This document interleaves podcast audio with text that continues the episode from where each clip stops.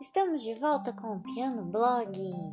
Até aqui, vimos que a música pode ser entendida como um discurso, com um sentido repleto de elementos que dão significado, melodia, ritmos, timbres, que colorem e diversificam a mensagem musical. Não podemos deixar de perceber as características não só da música, mas do som.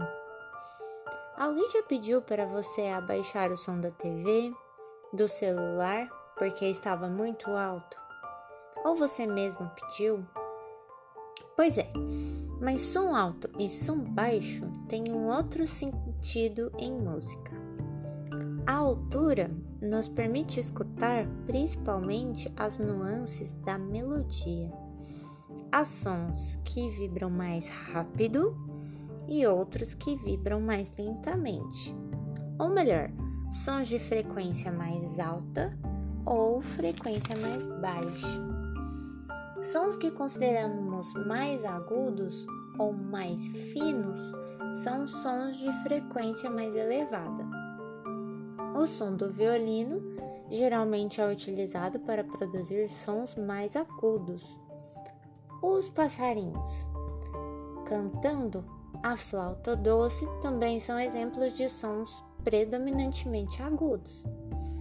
E sons mais grossos ou sons mais graves têm frequência menor, ou seja, vibram mais lentamente.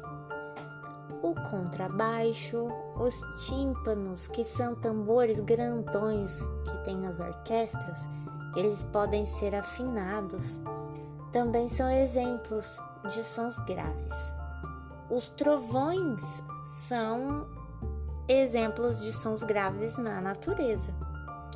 E por falar em afinação, em outras palavras,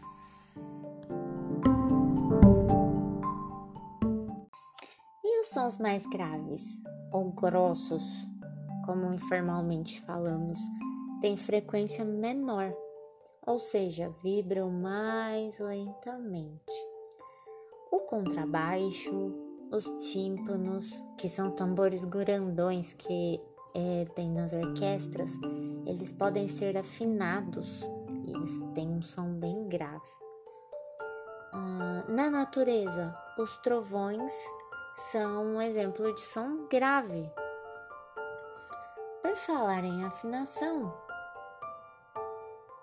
Hum, segundo o dicionário de termos e expressões da música de Henrique Altran Dourado, a, é, a afinação é a altura do som relativamente a outro som ou a um parâmetro convencionado.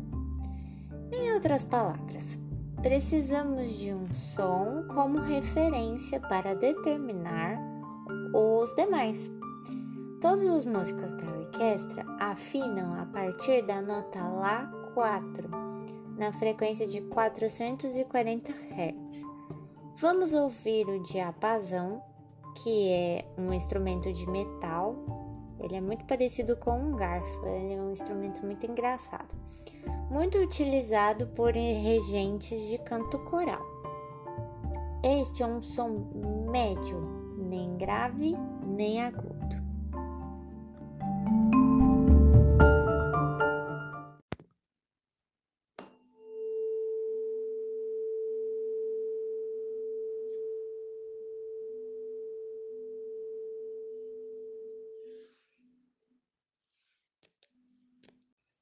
No piano, podemos encontrar este som nas teclas do meio, na região média.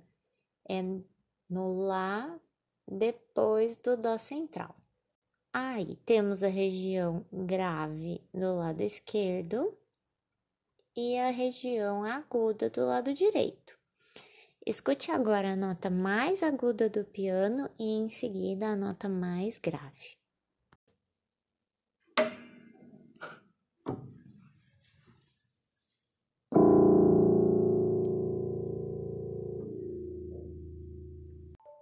Pensando no diapasão como referência, o som mais agudo terá uma frequência de valor mais alta que 440 Hz, e o som grave terá um valor menor ou mais baixo que 440.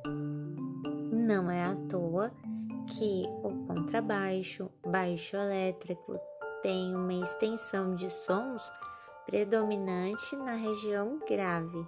O próprio nome deles já mostra em qual região que as notas vão soar.